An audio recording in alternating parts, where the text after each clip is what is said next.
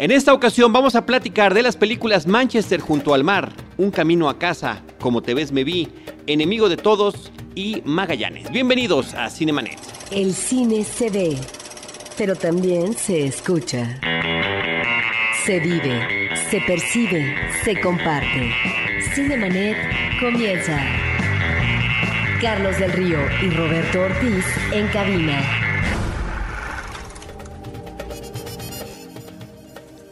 www.cinemanet.com.mx es nuestro portal, es un espacio dedicado al mundo cinematográfico. Yo soy Carlos del Río y a nombre de Paulina Villavicencio, nuestra productora, y desde Anchor Sound, les doy la más cordial bienvenida. Saludo a Uriel Valdés. ¿Cómo estás, Uriel? Él nos escucha y es nuestro, nuestro hombre detrás de los micrófonos y los controles. Muchas gracias, Uriel. Y saludo, por supuesto, a Roberto Ortiz. Pues el día de hoy hablando de varias películas nominadas al Oscar. Varias películas nominadas al Oscar que están coincidiendo en este momento en cartelera. Estamos grabando este programa pues a menos de un par de semanas de la ceremonia del Oscar y me da muchísimo gusto recibir por primera vez en los micrófonos de Cinemanet a Alonso Valencia. Alonso, ¿cómo estás? Muy bien, muchas gracias por invitarme, Carlos, Roberto. Muchísimas gracias por invitarme a Cinemanet. Eh, lo sigo desde hace bastante tiempo, entonces es un honor que esté aquí por primera vez en el, en el podcast. No, es un honor para nosotros que estés con nosotros. Eh, fíjate que eh, Roberto y amigos que nos escuchan. Hace muy poquito tiempo nos tocó coincidir a Alonso y a mí, yo iba por parte de Cine Premier, en una cobertura de la nueva película de Alien, Alien Covenant, del director Ridley Scott. Nos, nos tocó entrevistarlo a él, nos tocó entrevistar a, a Michael Fassbender, a Demian y a Demian, Demian, Bichir, sí. Entrevistamos a Demian, a Michael Fassbender y a Ridley Scott. No pudimos ver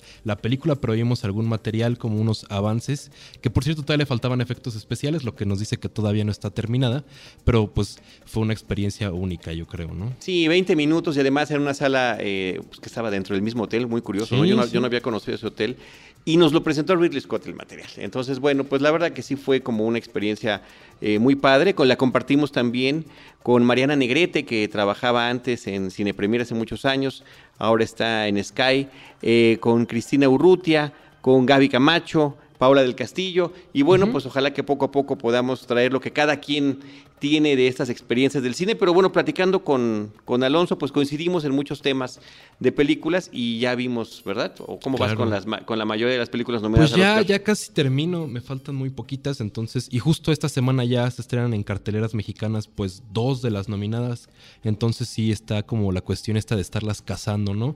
Eh, esperando que la distribuidora las, las, lance aquí en México, pero pues ya estamos muy cerca de, de, los premios de la academia, entonces pues ya es necesario ver todas las nominadas, ¿no? Creo que la única que se va a quedar fuera antes de la ceremonia porque no encontró el espacio de distribución comercial es la de Fences, Fences. la película que dirige Denzel Washington. Roberto Ortiz, ¿cómo ves si arrancamos con esta película de Kenneth Lonergan que se llama Manchester junto al mar? Sí, es una película que tiene un itinerario argumental interesante con respecto a un personaje que vive en Boston, si no me equivoco, él eh, le da mantenimiento a un edificio y tiene que regresar abruptamente al lugar, al pueblo donde él radicaba, y al regresar por la muerte de un hermano suyo, tiene que hacerse cargo del hijo de este hermano, pero tiene que enfrentar un pasado asiago. Esa es uh, la parte central de la drama y cómo este hombre logra congeniar o no en esta relación difícil con un muchacho que está entre la adolescencia y la juventud y el pasado que finalmente, si no lo condena, eh, lo presiona constantemente. Alonso. Eh, sí, yo creo que, que, Manchester frente al mar o junto al mar, como también se llama en otras partes de Latinoamérica, es una cinta que nos muestra como un poco de estos matices por el que pasa el ser humano cuando se tiene que enfrentar como este tipo de tragedias. Y en este caso el personaje de Casey Affleck, que por cierto está nominado al Oscar por Mejor Actor, eh, tiene que regresar a este pueblo enfrentándose a la muerte de su hermano y como lidiando un poco con los fantasmas de su pasado. Entonces yo creo que es un drama bastante bueno y creo que una de las películas más destacadas de las que podemos ver en esta temporada de premios. No sé, Carlos, ¿tú qué piensas? Pues eh, a mí me parece sí es una película muy fuerte, como que, eh, Roberto, todas estas, Alonso, todas estas películas que hemos estado viendo de las que están, de las nueve que están nominadas al Oscar, la mayoría traen tonos de una tristeza tremenda, de dramas eh, tremebundos, donde cada uno de estos personajes principales y la gente que está alrededor de ellos está sufriendo de una manera eh, muy, muy terrible por distintas circunstancias. En este caso, yo creo que esa parte fundamental de la historia, ir conociendo conforme la trama nos lo va revelando, cuál es la verdadera razón detrás de esta perenne tristeza que tiene el personaje que interpreta Casey Affleck, que se ve completamente perdido, está en un trabajo en esta ciudad, eh, lejos de donde él creció, eh, aislado de todo mundo, trabaja como eh, hombre de mantenimiento de, un edificio, ¿no? De, unas, unos edificios, ¿no? En Boston, sí. Es como el handyman de ahí como reparando cosas y pues no, se ve que no está contento, ¿no? Además tiene constantes pleitos con, los inquilinos y eh, bueno, ante el llamado que tiene por parte de su familia para regresar a, Manchester y estar ahí con su sobrino, eh, es conforme vamos descubriendo eh, poco a poco, que, insisto, creo que es interesante la forma en la que nos van presentando a pedacitos la forma en la que ha vivido, porque es una serie de flashbacks que tenemos del personaje. Sí, creo que lo interesante aquí es que no es el drama abrupto el que observa el espectador, sino que se van planteando las situaciones tanto de relación, dificultosa con el sobrino y al mismo tiempo el pasado que tiene que enfrentar de manera soterrada ese pasado, ese presente, no se nos muestra de una manera precipitada, grosera, abrupta. Y me parece que ahí está uno de los logros de la cinta en términos de dirección eh, de, esta, de, esta, obra, porque eh, hay en, ciertos momentos de relajamiento en esta relación que se va estableciendo entre el tío y el sobrino, y en donde tienen que resolver en muy poco tiempo si se van, si se quedan, hacia dónde se dirigen, etcétera. Porque finalmente eh, hay una situación donde muy posiblemente el tío tenga que tomar una actitud de responsabilidad ante el sobrino. Y eh, eso, más el pasado, son situaciones eh, que de momento no tan fácilmente se pueden resolver. No es que la película tenga propiamente un tono jocoso, pero me parece que sí le viene muy bien ¿sí? este tono de, de relajamiento de los personajes que funciona a la perfección en situaciones que son muy difíciles de enfrentar, muy difíciles de, resolver uno, porque el pasado finalmente lo ha atrapado y encadenó de este personaje, de ahí ese presente no tan venturoso en el trabajo que realiza actualmente, pero que finalmente implicaba una ruptura con ese pasado tormentoso. Entonces ahí es donde creo que ese tono le queda eh, muy bien a la película. Sí, yo, yo quiero destacar aquí el trabajo de Kenneth Lonergan porque eh, precisamente eh, la película sería dirigida principalmente por Matt Damon, iba a ser el director original de, la cinta, entonces en esta cuestión como de dilemas de, preproducción terminó siendo solo el productor.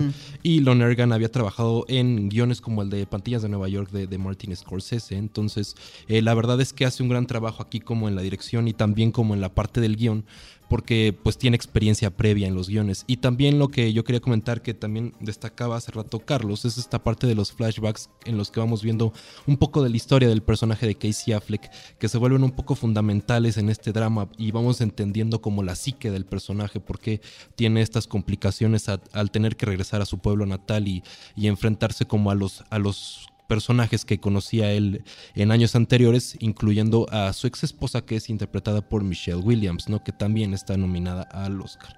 Y no sé, Carlos, ¿tú qué piensas de las actuaciones? Pues que es una de las películas con mayor eh, nominaciones para su reparto estelar. Es decir, Casey Affleck como mejor actor protagónico, mejor actriz de, de reparto, eh, Michelle Williams, como estabas mencionando, Alonso, Lucas Hedges, que es el que interpreta al sobrino. Al sobrino. También está nominado. Está nominado. Lonergan tiene esta doble nominación, en este caso, como guionista como guion original además de esta historia y como director. Y para pues rematar, ¿no? La cerecita en el pastel es este eh, reconocimiento a la nominación de las nueve nominadas a mejor película del año. Creo que es una película difícil, es una película donde, como dice Roberto, no, este, no sale uno verdaderamente en, en términos jocosos, pero ciertamente están estos momentos de relajamiento que encuentran estos eh, individuos, estas personas en este mundo y, las cosas que se tienen que decir. Lo interesante es también la evolución del personaje principal, porque al principio cuando lo vemos en su trabajo cotidiano pareciera que es un autista, un hombre efectivamente apartado del mundo, solitario, con una rutina que lo encuadra en un ámbito no muy eh, bienaventurado, pero vamos viendo en esta evolución que finalmente el hombre eh, puede reavivar ciertas cosas, eh, puede incidir en él un tipo de aliento hacia las cosas que se le presentan. Y ahí es donde no es que la película maneje una situación amable, pero sí son los retos y las oportunidades. Es decir, puede uno manejar de manera airosa una nueva apuesta en la vida, bueno, creo que algo de eso nos está planteando la película y eso es sumamente interesante porque son dos vertientes de conflicto. El conflicto de la responsabilidad ante un adolescente rebelde y demás que está en otro, en, un cuadrante diferente al del tío y lo de un pasado que finalmente ok, el flashback o los flashbacks nos presentan esa parte, pero no nos venden la trama. Y al final nos enteremos de qué se trata. De tal manera que es un personaje que está en ese medio camino de poder retomar aliento en la vida o quedarse varado. Sí, yo, yo creo que justo lo que menciona Roberto es como lo más importante de la película porque es esta vertiente por la, eh, por la que entra el personaje de Casey Affleck. Justamente eh, lo comentaba ahorita de, cómo lo vamos viendo en, en, la parte de los flashbacks de la vida que tenía antes y justo es este punto en el que el personaje no sabe si digamos que volver a tener una vida normal como la tenía antes, normal entre comillas, claro, o de plano quedarse como en la podríamos decir, una miseria causada a eventos del pasado que lo llevaron a retirarse del pueblo y viajar a Boston y conseguir este trabajo aislado de, su familia y un poco como de la gente que conocía. Entonces yo creo que ese es el punto clave de la película, este, este disyuntiva que tiene el personaje de Casey Affleck y que pues vemos al final como un poco reflejada en, en las, las vidas de los personajes general, en general de la película. ¿no? Es un destierro voluntario, ¿no? El que él está viviendo y, pues hay que mencionar, eh, Roberto y Alonso, el tema de no nada más de la nominación de Casey Affleck, sino también de los premios que ya recibió y cómo se vislumbra como uno de los favoritos, uno de los favoritos. ¿no? Aquí en este caso de mejor actor me parece que todavía no está escrito quién lo va a recibir, pero bueno, ganó el Globo de Oro a mejor actor y también el premio BAFTA de la cinematografía británica. Así que está interesante. En el caso de Michelle Williams, me parece que es muy buena actriz y que tiene una escena fundamental, interesantísima, justamente un toma y daca con Casey Affleck, pero pues es como un personaje que apenas vemos a lo largo de la cinta. Un personaje pareciera secundario, es importante en la trama, pero en la película es un tanto secundario. Sí, más que secundario inclusive. Sí, lo que yo, lo que yo estaba pensando cuando veía la película es eh, un poco del personaje que tiene muy poco tiempo en pantalla y yo lo comparaba un poco con Anne Hathaway en Los Miserables que también salía en un tiempo muy corto de, la película y aún así fue nominada al Oscar. Entonces yo creo que Michelle Williams, sí, el personaje de la ex esposa del personaje de Casey Affleck es importante en la trama, pero digamos que el, tiempo en pantalla como que no le hace mucha justicia para que nos yo que para que yo pudiera decir eh, personalmente que es una interpretación soberbia, la verdad. Sí, pero tiene que ser también una presencia mínima, porque si no, si aparece, si hubiera aparecido demasiado, entonces eh, el espectador estaría ansioso de conocer más de ella y de ese pasado. Y de alguna manera lo conocemos incipientemente y más adelante ya en la realidad de ese pasado. Por eso es que finalmente, y yo creo que son, eh, eh, digamos, elementos del, guion, este personaje tiene esa presencia mínima. Claro. Eh, ahora, no hay que descartar el tema de que porque aparezca poco no tiene posibilidades. Judy Dench en Shakespeare in Love creo que tiene menos de 10 minutos en pantalla, que son interesantes y son arrebatadores y es interesante que sea ella, ¿no? La que salga como la reina en ciertos momentos, pero realmente pues y tampoco tuvo esta participación tan importante en la propia trama de aquella película y se llevó el Oscar por ese por esa participación. Así que bueno, alguna cosa más que comentar de Manchester junto al mar. quería destacar la parte de que la película eh, es parte de, Amazon Studios, que es un poco como eh, la, compañía esta de, Amazon que también le está entrando, digamos, al quite de cómo lo hemos visto en la industria en los últimos años, porque hemos visto películas de Netflix, lo vimos el año pasado con, con esta película de Idris Elba y ahorita vemos como que más películas de plataformas que uno no pensaría en años pasados que entrarían como en la terna del Oscar y, yo creo que eso cabe destacarlo porque es una cinta que está distribuida por Amazon Studios. Sí. Y también mencionaría eh, cómo se dan también elementos que pertenecen al medio donde uno vive y que de repente ante una situación dramática, es la muerte de un padre, eh, muchas cosas se pueden quedar en el camino o perder. Me estoy refiriendo al anhelo del personaje adolescente a propósito de su contacto y de un vehículo a través del mar.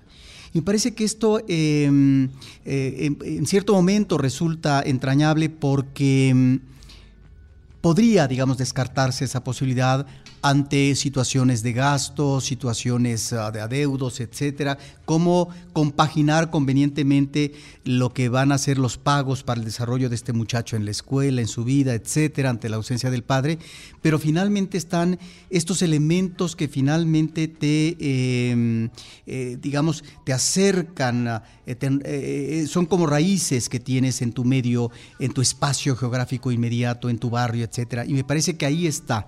Eh, el gran paisaje que es el mar y cómo de alguna manera la, la, conexión sigue presente. Y eso me parece que es interesante.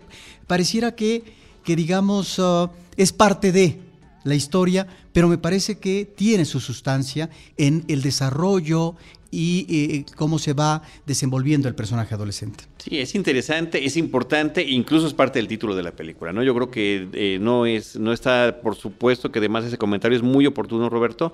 Yo nada más finalizaría mencionando también que creo que es de destacar la participación de Kyle Chandler como el hermano, creo que está muy bien en su papel y esto nos habla de, de este guionista ahora director, que sabe muy bien cómo manejar a sus personajes y que seguramente teniendo el control también desde lo que uno escribió, pues bueno, así lo descubrió también Woody Allen en su momento, eh, es, eh, interesante y oportuno lo que nos pueda traer. Y no solamente los personajes principales o secundarios, sino también aquellos que son anónimos, es decir, la gente con la que tiene uno que convivir en el radio, que, son, en el barrio, que son parte del pueblo. Me parece que ahí está también tipificando el director y está ¿no? Eh, diseñando, está pintando eh, bien a ese cuadro social, ¿no? Que, al, cual en algún momento tiene que enfrentarse también el personaje principal. Pues ahí está Manchester junto al mar. Eh, Manchester by the Sea es el título original de la película. Tenemos otra, el título original se llama Lion, también está nominada a seis Oscars, Un Camino a Casa es el título en nuestro país. Y esta película también trata sobre un tema eh, brutal y también trata, pues el propio título lo dice, ¿no? Creo que podrían, podrían intercambiar títulos estas películas sin problemas. Eh, Manchester by se podría llamar Un Camino a Casa, que el, título original significa león y creo que no deberemos de decir por qué se llama así, pero eh, el título en, español tiene que ver con la obra en la que está basada esta historia, y una historia de la vida real, ¿no? Que se llama A Long Way Home, un largo camino a casa, que sería el título original. Un niño que proviene de la India, que es adoptado por padres en Australia y que en sus veintitantos años, eh, a partir de una experiencia que podría tipificarse tipo ratatouille, ¿no? De la memoria a través de los alimentos, eh, tiene un flashback tremendo hacia su pasado y de repente una crisis existencial por tratar de regresar a sus orígenes. Sí, es una película que tiene que ver con ah, la recuperación de la identidad. Es ah, un niño que vive una experiencia eh, impactante porque le cambia radicalmente su destino al cambiar de un espacio a otro. Efectivamente va a ser adoptado, llega a Australia y finalmente sus padres son padres ah, que le dan cariño, que le dan amor, ¿sí? Pero como el ser humano tiene varias etapas en la vida, él ya en su juventud, él en lo que va a ser su entrenamiento para sus estudios y demás, ¿no? A partir de eso, que puede ser eh, una sensación inmediata en un festejo a partir de lo que es un platillo eh, para comer, bueno, hay un recuerdo de aquella infancia eh, vívida de este niño y sobre la posibilidad o no porque tendrá que enfrentar no solamente su dilema existencial, sino eh, el, poder encontrar, embonar el camino para regresar a casa. De tal manera que ahí está un personaje que de repente no es que se divide en dos, sino que separa perfectamente entre lo que puede ser el amor de unos padres, de unos padres adoptivos y lo que finalmente es la búsqueda de los orígenes. Y ahí es donde creo que encontramos cosas interesantes de la película. Me parece que toda la primera parte desarrollada en la India eh, eh, es, de lo más elocuente que tenemos en, la película. Eh, después, tal vez esta parte de la relación con los padres Em, pasa, digamos, a un segundo término dramático y luego tal vez recupera la película y, mejora el tono eh, cuando finalmente se da esta crisis de un personaje juvenil, ¿no? Y en esta búsqueda de acercamiento hacia el pasado.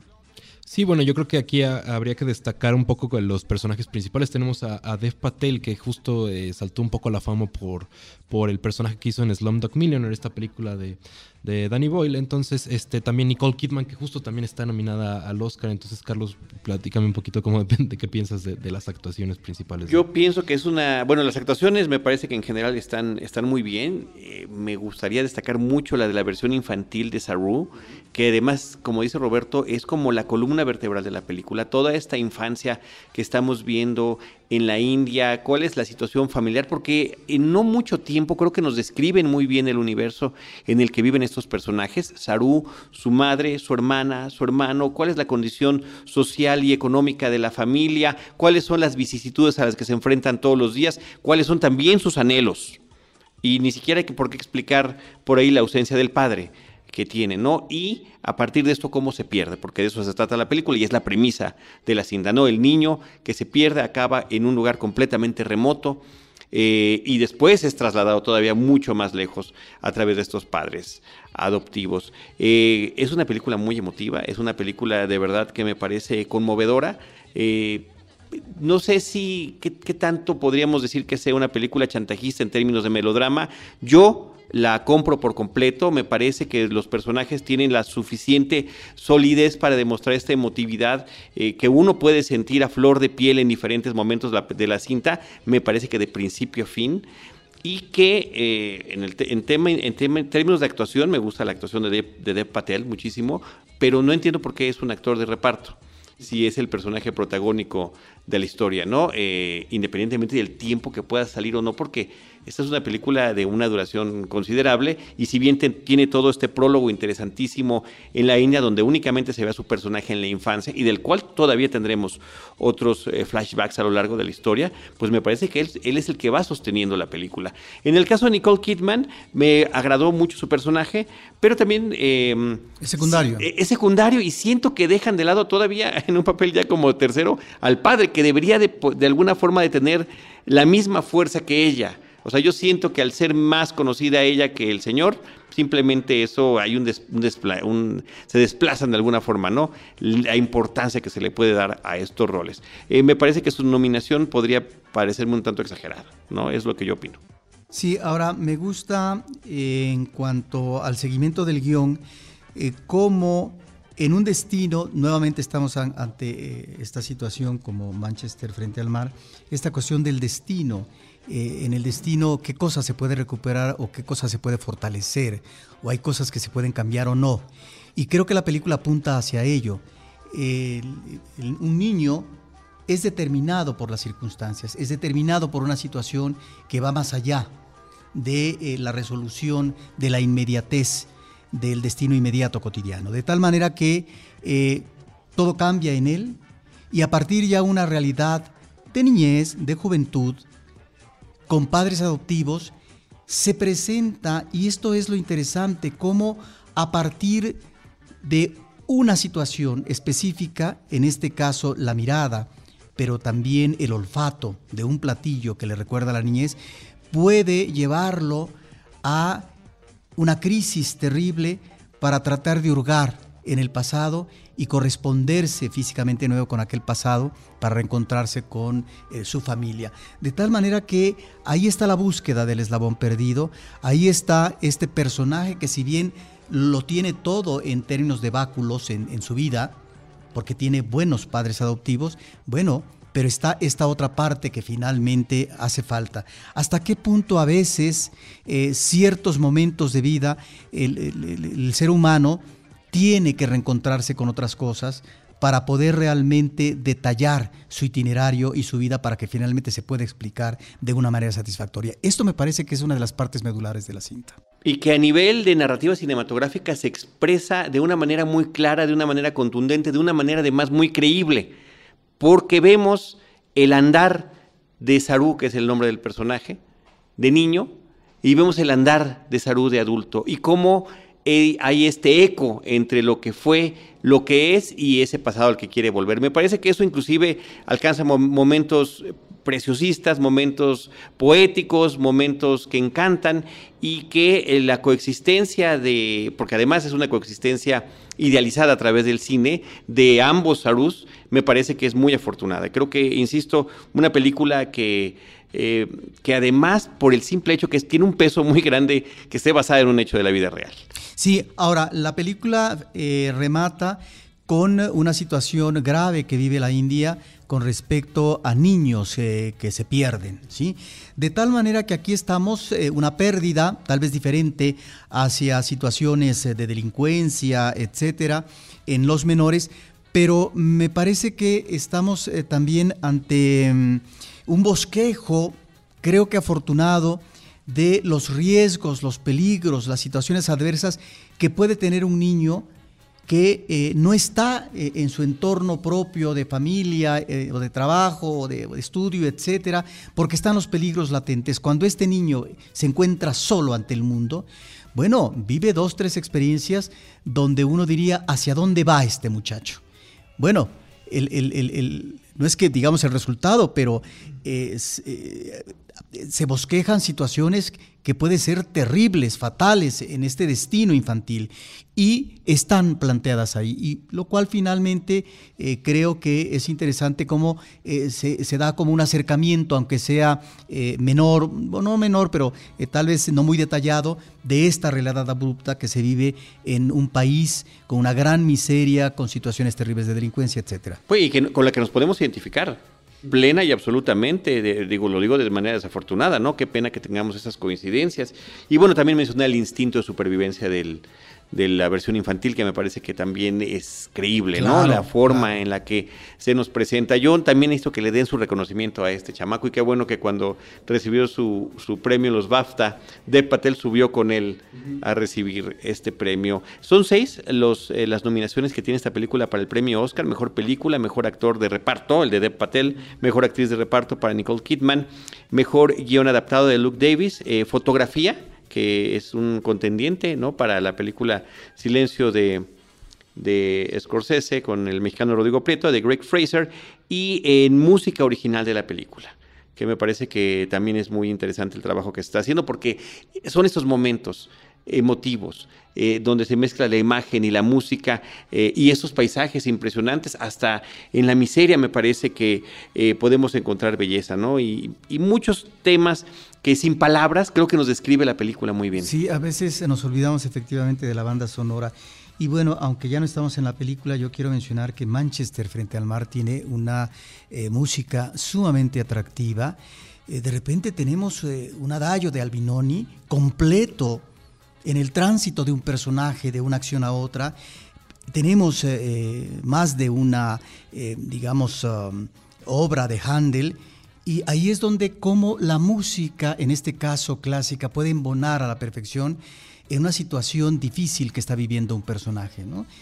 y bueno, ahora que mencionas también esta música. Claro, ¿no? Y también la diferencia entre una música creada para una película y otra, cómo se hace una excelente selección musical como en el caso que estás mencionando. Oye, voy a hacer una pausa, Alonso, para presentarte, porque no te terminé de presentar. Hablamos de la experiencia que tuvimos, pero sí dije dónde, dónde estás, qué eh, haces. No, sé. no, no, lo dije.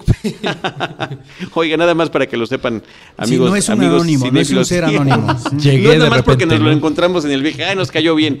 Alonso Valencia es coordinador editorial del programa Full Screen Studio que pasa por Universal Channel, el programa que conduce Linda Cruz, que ya ha estado aquí con nosotros. Sí, el programa eh, se transmite por Estudio Universal todos los viernes a las 7.30 y las cápsulas repiten en Sci-Fi Universal Channel y también por E! Entertainment. Ahí está, el anuncio completito.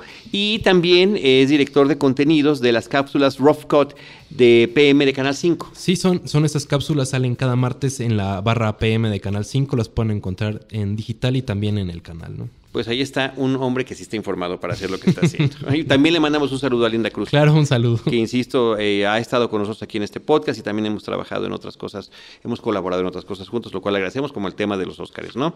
Este, Roberto, y Alonso. Vamos con un poco de cine mexicano. En, simultáneamente, el mismo día que se estrena Manchester junto al mar y Un Camino a Casa, está la película eh, hecha en México Como te ves, me vi, de Germán Quintero, que está eh, haciendo una reflexión acerca de la transición generacional Eh, es una cinta que se está manejando básicamente en dos tiempos, en paralelo, donde estamos viendo un hombre eh, de familia acomodada, de dinero, que tiene a su hijo ya en joven adulto, listo para entrarle al mundo y cómo ve él estos errores, estos excesos, entre comillas, que, tiene su hijo y de repente eh, olvidándose de que él cometió cosas similares en su pasado.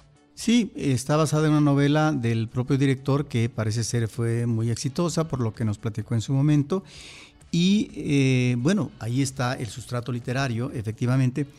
Eh, yo no conozco la novela. Me parece que en la película no se articula debidamente eh, este, esta serie de conflictos en el presente, que efectivamente a partir del flashback ubicamos esta realidad del esposo, ahora eh, digamos, con una mujer, con hijos, etcétera, y cómo eh, este eh, presente lo orilla finalmente a verse ante el espejo en ese pasado que fue revelador, pero que pareciera que él no ha asimilado en esta vida que parece ya hecha y que está conformada, pero los problemas, las crisis menores o mayores salen a flote, específicamente con los hijos, pero también en una situación de insatisfacción por parte de la esposa. Y ahí es donde a veces creo que no quedan bien articuladas esas dificultades, esas situaciones de crisis de los personajes, e inclusive sin que pretenda ser aleccionadora, eh, da la impresión que la película no es que sea moralizante, pero que apela a la conciliación y a que finalmente, eh, felizmente, eh, los problemas, por muy agudos, fuertes que sean, se pueden superar. Y ahí es donde a veces hay pasajes que me parece que si no salen sobrando, quedan en el esquema de la idealización y por lo tanto eh, en una visión muy reduccionista de la vida o del complemento de la vida. Me refiero cuando una de las hijas se va a Michoacán para hacer una labor social como eh, médica, etcétera, y es ahí donde finalmente y pareciera que se rescate de uno de los personajes, etcétera. Esta idealización eh, no, no, no se corresponde con la gravedad, con la magnitud de los problemas que se están viviendo, no porque no se puedan tal vez canalizar y tratar de superar, pero perdón la realidad misma no se soluciona de una manera, es decir, tan feliz, diría yo. Sí, yo, yo creo que, bueno, eh, esta película trata un poco de estos temas de las adicciones a las drogas, al alcohol, este tema como de los problemas familiares, en el, eh, los problemas que se presentan en el núcleo familiar, como eh, el adulterio, engaños, todo este, todos estos temas. Y, comentaba Roberto que, que piensa que mm, a lo mejor trata de ser moralizante. Yo creo que es una película que raya un poco en lo moralino. Sí, yo, yo creo lo mismo.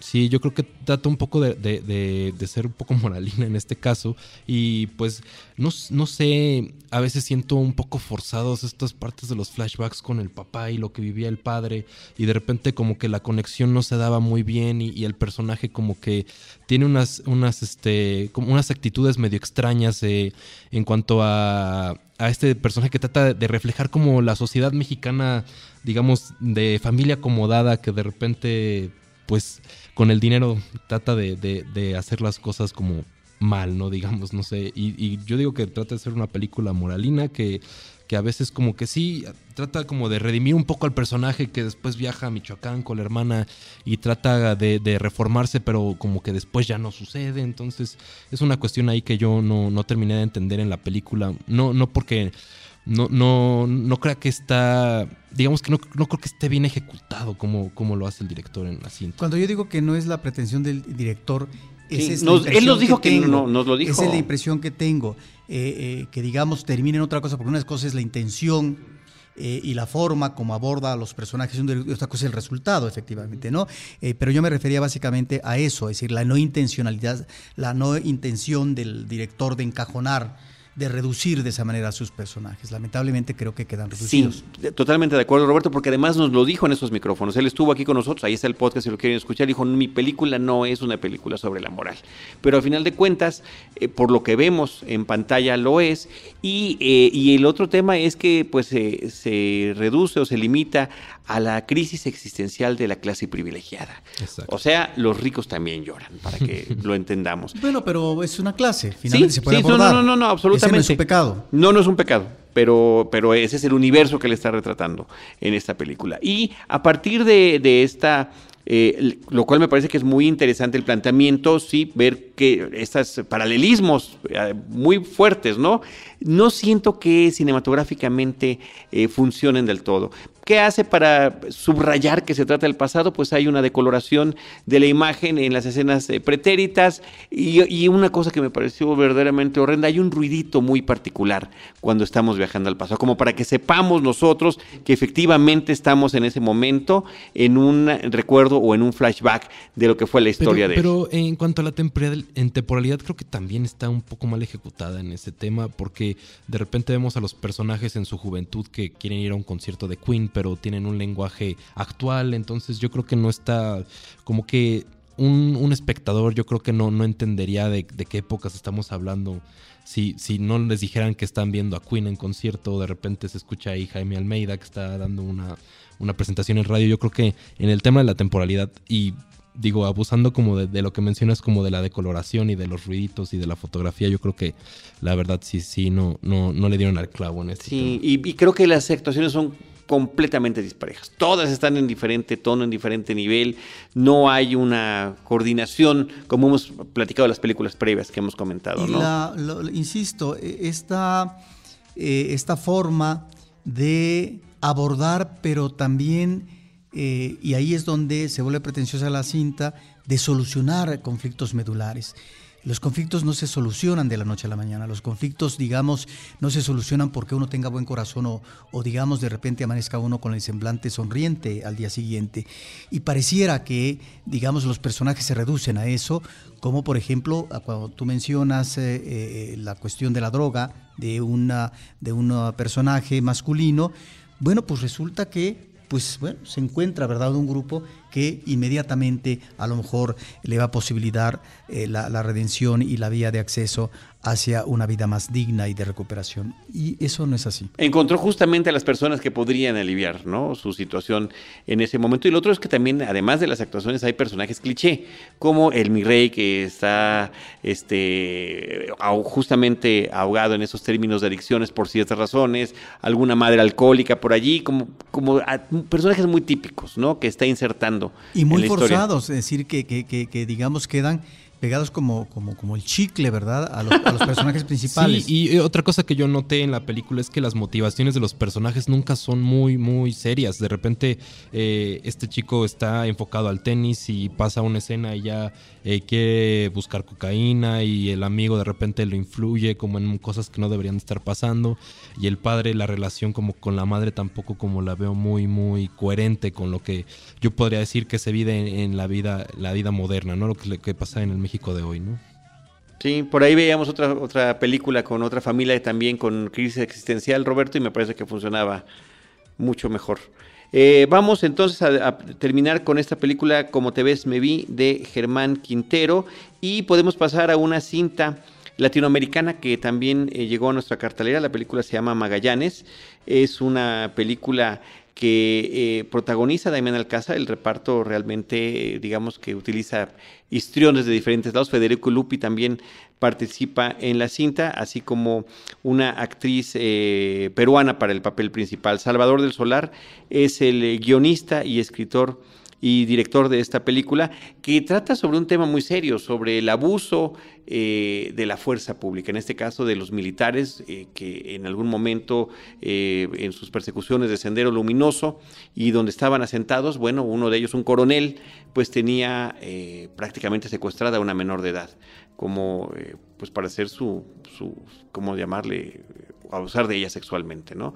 Y eh, a partir de un encuentro en el presente entre un taxista que fue militar y esta mujer que ahora es una adulta, bueno, viene una intención de redención por parte de este soldado hacia la situación que él vivió junto con ella aparentemente 20 años atrás. Sí, un poco eh, el personaje de Damián Alcázar busca la redención de lo que había vivido antes, pero también trata de, de hacerlo como en forma de extorsión, podría yo decirlo, a, otro de los personajes principales. Entonces aquí lo que, lo que podemos ver en Magallanes es un poco, sí, aborda esta historia como de los militares y de, cómo abusaban del poder en épocas previas, pero yo creo que más bien la película trata como un poco de, de digamos, como aspectos criminales en el Perú que, que se asemejan mucho a los aspectos que vemos aquí en México, ¿no? Y también, sí, la redención, pero yo creo que la redención que busca el personaje principal, que es el personaje de Amin Alcázar, no está como bien fundamentada. Eh, dentro de la trama, claro. Entonces, la verdad es que él hace un muy buen papel y la película yo creo que pasó un poco como medio por debajo de la audiencia, como no se notó. Entonces, la verdad es que tiene muy buena calidad actoral y también eh, me gusta mucho el trabajo de estos actores peruanos y que podemos ver como este Perú que a lo mejor no conocíamos en México, ¿no? Yo creo que lo, podemos ver en la película. Y como mencionaba, también aquí trata temas de extorsión. El personaje de, Damián Alcázar eh, nos adentra un poco cómo se podría vivir la criminalidad en Perú eh, y, aparte de la historia principal que es este tema como de, de los fantasmas otra vez que regresan del pasado a, cazar a, los militares que vemos. Ahora, en este reencuentro con el pasado, me parece que hay eh, momentos narrativos interesantes en la cinta en donde de repente pareciera que estamos ante una cinta, ante un thriller con una acción trepidante. Eh, que puede, digamos, poner o explotar los nervios del espectador como eh, un intento de extorsión, por ejemplo, la cuestión del pago. Me parece que ahí está una dinámica interesante que va eh, combinando muy bien el director con respecto a otros momentos que no propiamente eh, son tiempo muerto, pero que se manejan eh, de una manera más, más lenta, ¿sí? inclusive eh, sombría, si ubicamos a veces estos momentos de soledad del personaje, dónde vive y cuáles son sus elementos para poder eh, remontarse y retomar ese pasado para provecho propio, en principio, como tú dices, de extorsión.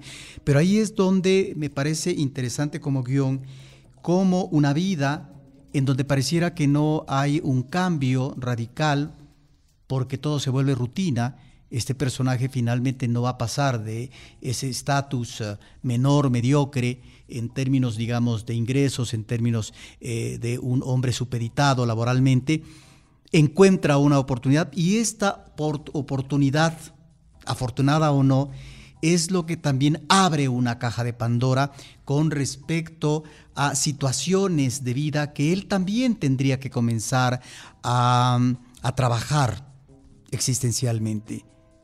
Está el pasado y por lo tanto puede estar también la culpa, pero está también la posibilidad o no del amor o la ilusión del amor a partir de una escena bella cuando le están cortando el cabello. Y están, digamos, eh, me parece, otros elementos más que tendrían que ver con la posibilidad o no del perdón ante un pasado donde él no necesariamente fue un verdugo, pero finalmente ocupó un papel. ¿sí? En esta situación terrible eh, de vida en, en, Perú, donde efectivamente se dio un conflicto eh, muy fuerte entre el gobierno y el grupo Sendero Luminoso. Sí, yo creo que la película, uno de los temas principales es la memoria. Es la memoria colectiva, es la memoria selectiva también, porque te acuerdas de lo que te quieres acordar.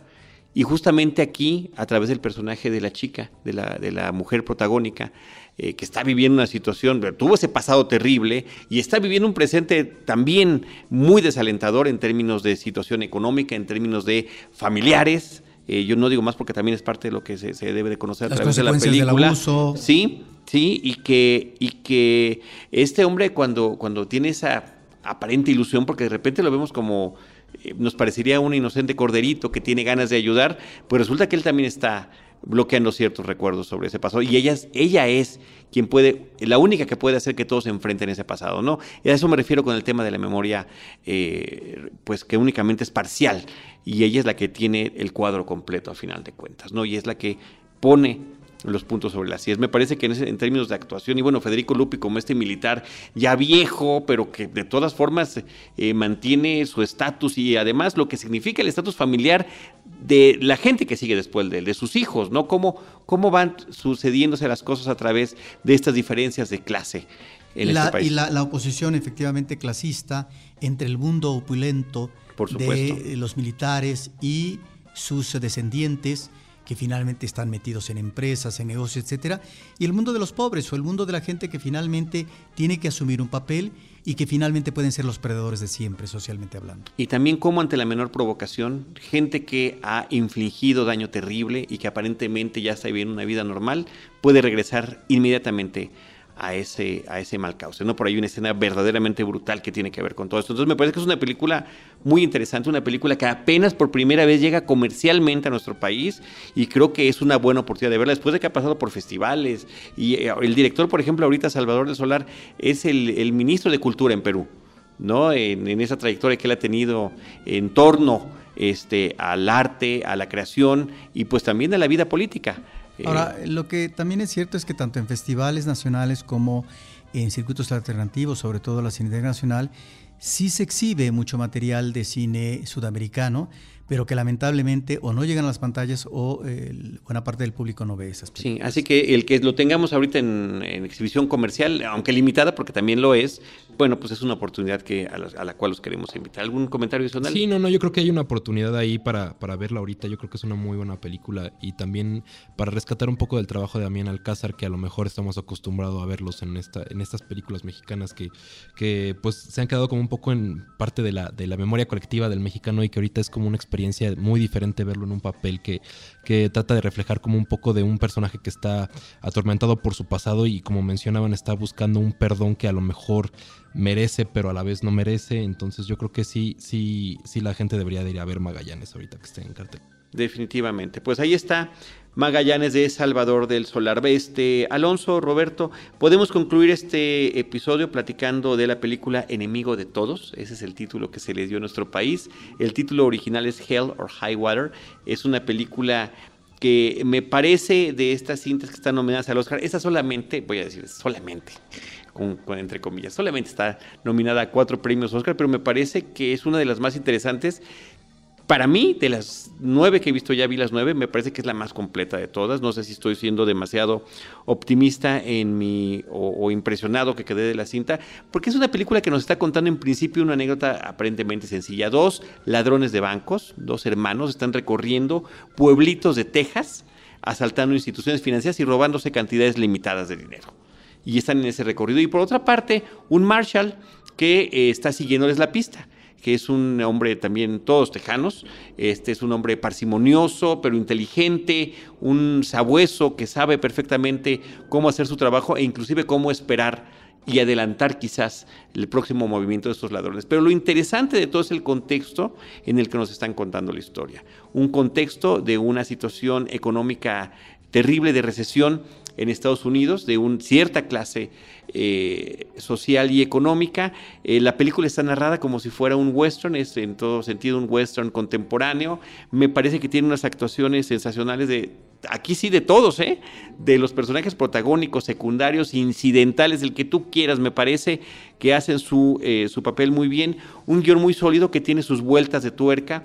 Las motivaciones de los personajes me parece que son interesantes y también me parece que en cada diálogo que tiene la película, eh, y en cada silencio también, y en cada recorrido que vemos cuando están estos personajes viajando en la carretera y vemos las fábricas cerradas, los anuncios de los prestamistas, los locales abandonados, nos está expresando una realidad eh, tremenda de eh, los Estados Unidos, una realidad con la que una vez más también nos identificamos nosotros, pero eh, está hablando de discriminación, está hablando de ignorancia, está hablando de la situación de las empresas eh, financieras en términos de préstamos y demás, y que logra ser una película redonda en todos sentidos, es la impresión que me queda, Roberto. Sí, yo creo que si bien buena parte de las películas nominadas al Oscar en esta ocasión están tasadas por la medianía, ¿sí? Me parece que aquí estamos ante una película con un extraordinario guion y que este guion nos permite atisbar todos estos elementos que tú mencionas. En principio, elementos del contexto geográfico, de una realidad eh, que está ahí, a la que pertenecen los personajes, y me parece que estamos efectivamente ante un western, como el western clásico, donde eh, se da la rivalidad de dos mentalidades, Pareciera al principio que es la mentalidad de un indio con el Marshall, pues eh, parece ser que no, que es la rivalidad eh, mental entre el Marshall y otro personaje eh, masculino, digamos mucho más joven, por supuesto, ¿no? De tal manera que está esto dado perfectamente como el western clásico, que es el duelo, ¿sí? Y que finalmente, y que bueno, que tiene su, su gran final, ¿sí? Y, pero está también esta realidad individual de los personajes y a lo que se atienen y lo que pretenden resolver. Porque pareciera momentáneamente que esta idea del asalto, estas acciones de los personajes son propias de una ficción eh, que, como realidad sería una realidad anacrónica, porque nos recordaría más bien a bandoleros como Bonham Clyde, ¿no? que, es decir, propios de otra época, que estos personajes más en eh, el espacio contemporáneo. Pero me parece que eh, la película, como ficción, ahí está, que sigue estas, digamos, como estos códigos del western y que se convierte también por este, esta persecución eh, de la justicia institucional a través del Marshall, se convierte también en un thriller. Y es realmente una, un thriller sumamente atractivo, en donde el ritmo es espléndido, porque efectivamente sí hay momentos, eh, digamos, de acción ah, álgidos, disparados, pero no es necesario, parece ser, que eh, el, director nos cubra de estos momentos, de estos picos, ni mucho menos. ¿Por qué? Porque el mismo ritmo, a partir de personajes específicos, como el Marshall, que es extraordinariamente interpretado, eh, nos muestra una personalidad, un perfil, una ideología, porque creo que también en ese contexto geográfico estamos, como tú dices, Carlos, ubicando situaciones de realidad, de realidad estadounidense en ese Texas específico y que también tiene que ver con mucha situación de racismo. Por eso es muy interesante esta relación que se da y cómo se resuelve en la ficción cinematográfica a partir del guion en la relación del Marshall con el indio. Sí, sí, yo creo que este, esta película Hell or High Water eh, es un ejemplo, como mencionan, un poco de que trae los parámetros que tenían los western clásicos, pero lo redondea también que, yo creo que es un ejemplo de cómo se debería de hacer un western moderno. Eh, la quiero comparar un poco con No Country for Old Men de, los hermanos Cohen en este aspecto de que trae características del western clásico y las ubica en este tipo de thriller donde la tensión va creciendo, donde los momentos dramáticos crecen, donde la, acción de repente explota y, y el contexto geográfico que mencionan yo creo que muy bien en la película, interpretado por personajes incluso menores. Vemos a esta mujer que de repente los atiende en un restaurante que llega el, el sheriff Jeff Bridges y que muestra un poco estas características como de del estadounidense tejano que es un poco fuerte, ¿no? Con, con los... ¿Hablas de la mesera vieja? La mesera. Sí, creo que las dos meseras están estupendas, estupendas en la película y nos dicen mucho, pero ahorita vamos con la joven. La, mesera joven y la mesera vieja. Sí, justo yo creo que eso es lo que hace de Hell or High Water como una de estas películas donde todas las actuaciones, como mencionabas, Carlos, hasta la, la más pequeña es muy destacable, porque justo regresando a esto, eh, nos, nos retrata este, este Texas eh, un poco que odia a los, podría decir, a los extranjeros, de repente odia como a los, a los desconocidos, como que se enfrentan, de repente vemos ahí una persecución entre unos lugareños con estos bandoleros en la película. Y sí, yo creo que la cinta destaca muy bien por, por la selección geográfica que, que muestra los parámetros que tienen los westerns clásicos y los trae como a la era moderna. Y las actuaciones de Jeff Bridges como este Marshall este sheriff. Es, genial. Y yo creo que también Chris Pine y. Está espléndido también. Yo creo que me atrevo a decir que son eh, sus mejores, algunas de sus mejores actuaciones de estos. De, Ben Foster y de Chris Pine, yo creo que sí. Ben Foster es un gran actor, pero como que siempre lo vemos atrapado en esos personajes que están verdaderamente sufriendo de una manera terrible. Y aquí está ese tono, pero también hay una vivacidad y hay una violencia que tiene su personaje, pero también hay un amor fraternal eh, dispuesto a todo. Entonces me parece que este, esta interpretación de Ben Foster es sensacional. Chris Pine, que estamos acostumbrados a verlo en otras cosas, en películas de acción, en películas de, es el eh, de galán, ¿no? Es el capitán eh, Kirk. ni más ni menos. Pero aquí es un personaje contenido.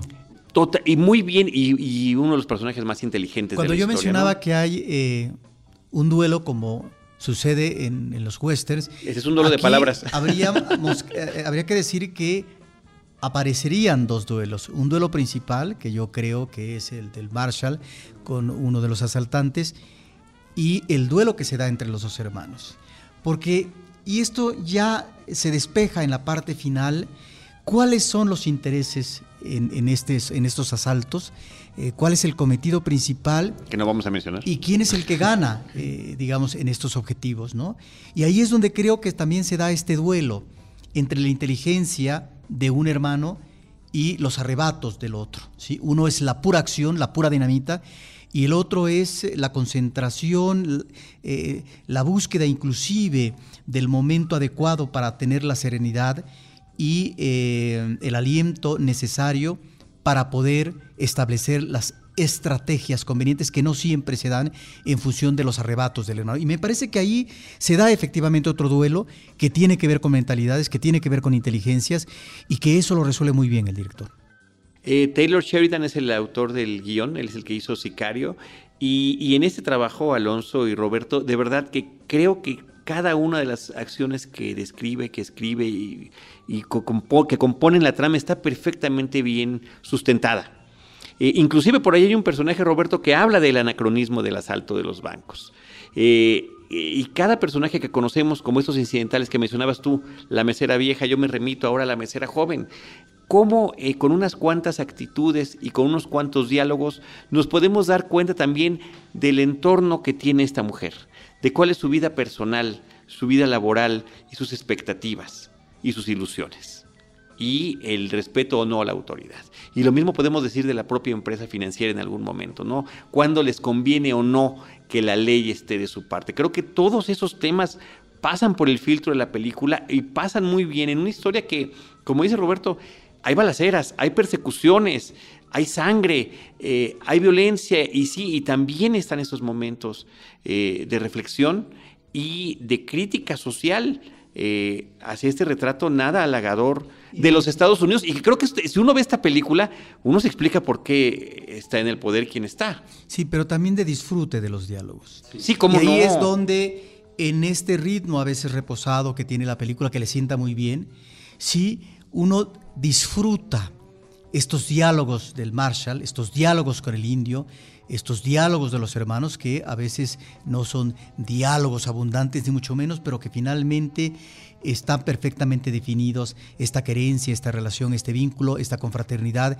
y estos compromisos, si se pueden dar o no. Oye, que son políticamente incorrectos, además. Incluso, eh, eh, hablando de los diálogos, incluso me remito de nuevo a, los diálogos de los personajes incidentales, que justo es de donde sale el título de la película aquí en México, ¿no? Que, tratan de explicar qué significa la palabra comanche, que, yo creo que es un diálogo muy bueno de la película y muy destacable. ¿Y cómo se, y cómo se resuelve? Y también esa, eh, como ciertos westerns, es el ocaso, el ocaso, digamos, eh, de un personaje, ¿no? Eh, que está, digamos, en esta parte última de su trayectoria profesional, ¿no?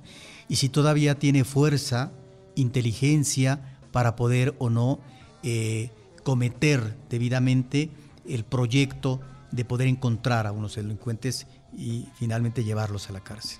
Ahora, en términos de fotografía, la película está sensacional. Música, ¿qué te parece? La justo, un tuyo. Justo es lo que quería mencionar. El, soundtrack es de Nick Cave, de, Nick Cave and the Bad Seeds, y eh, eh, participa con, Warren Ellis, que no es el mismo Warren Ellis que conocemos, el escritor, pero creo que eh, tiene canciones originales de Nick Cave. yo creo que estaba escuchando el soundtrack justo ayer, y la verdad es que la banda sonora de, de la película es buenísima. A mí se me hace muy, muy ad hoc con lo que estamos viviendo en cada una de las escenas. En este este, como mencionábamos, en este parámetro, parámetro geográfico de, este Texas, este, un poco crudo, un poco violento, y las canciones lo aderezan muy bien y yo creo que quiero, quiero destacar la banda sonora de la película que a mí me gustó muchísimo. Sí, sí. Y el paisaje. Y de nuevo, oye, y de nuevo las, las actuaciones. Jeff Bridges, eh, que parece que su personaje tiene un tono y de repente puede dar un cambio brutal hacia otro lado. Nos demuestra una vez más, una vez más, porque es uno de los mejores actores que tiene el cine estadounidense. Y en el caso de Chris Pine que mencionábamos, cómo su personaje puede tener fragilidad y temple a la vez.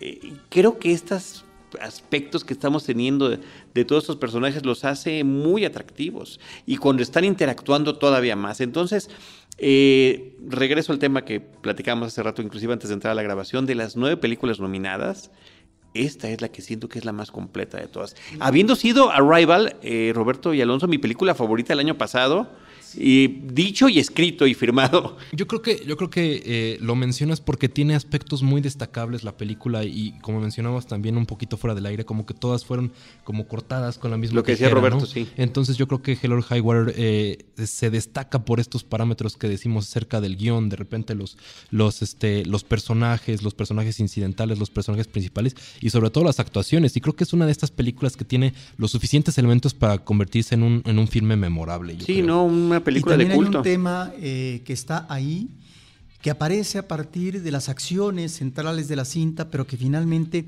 se va bosquejando también, y que es el tema de la familia.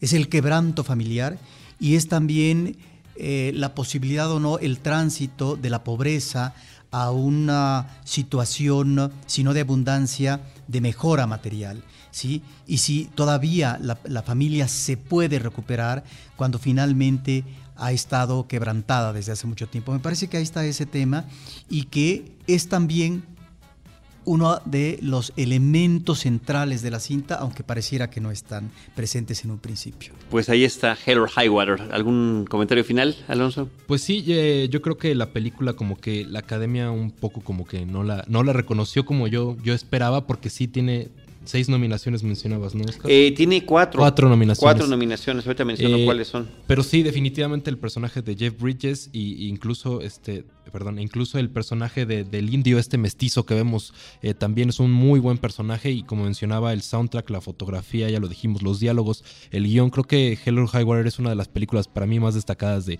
la, de esta temporada de premios. Cuando mencionas la relación del, del sheriff con el indio, me parece que ahí está explorado el tema del racismo, pero también la necesidad de complementariedad en eh, una realidad donde finalmente hay eh, pobladores de, diferentes, eh, de diferente color, de diferente tinte. Y, es muy interesante esta evolución de la relación y cómo termina. porque finalmente ahí es donde saca, creo, la casta el, el personaje del sheriff y encontramos o vamos eh, ubicando su verdadera dimensión, porque de repente eh, uno pensaría que solamente tiene un patrón de conducta, ¿no? propio del anglosajón y resulta que el personaje es más rico y más ah, complejo de lo que pensábamos. Absolutamente. Está nominado a mejor eh, guion original, que me parece que está completamente, completamente justificado. Mejor edición, que también es, está muy bien trabajada, la actuación de reparto de Jeff Bridges y mejor película del año. Sí, la edición yo creo que es muy buena, ya lo mencionábamos, es este tipo de thrillers que tiene sus momentos eh, calmados muy necesarios, la acción muy necesaria y todo se va complementando con una edición que, que va llevando al espectador como en este, en este viaje por que, va a la, par del viaje de los asaltantes y cómo buscan los bancos y de repente los problemas que se encuentran y más bien los problemas un poco familiares y un poco sentimentales que los que se enfrentan mediante este viaje de, asaltos en Es un road movie también, es un road movie. Road movie y creo que en el western estamos ante un gran western. Así es. Pues bueno, con eso concluimos las películas que traemos en esta ocasión y que están coexistiendo en nuestra cartelera en México. Estimado Alonso, muchísimas gracias. Muchísimas gracias a ustedes por invitarme y pues espero que se repita esta ocasión. Yo espero que hayas estado a gusto. Claro, muy bien, me, la paso muy bien. Eh, ¿Quieres recordar tus redes sociales? Sí, eh, me pueden seguir en Twitter, es Alonso Valdp, Vales con V, Alonso Valdp. Y pues ahí me pueden seguir y comentarios de cine principalmente. muy bien, pues vamos a, publicarlo también en el post de este episodio. Roberto, este Uriel, muchísimas gracias. Gracias a todos ustedes que nos escuchen. Les recordamos nuestras redes sociales, arroba Cinemanet en Twitter, facebook.com diagonal Cinemanet, Cinemanet1 en YouTube y Cinemanet1 en Instagram. Si son usuarios eh, registrados de iTunes. Les agradeceremos que también nos dejen por ahí sus comentarios. En cualquiera de estos espacios, nosotros les estaremos esperando con cine, cine y más cine. Cinemanet termina por hoy. Más cine en Cinemanet.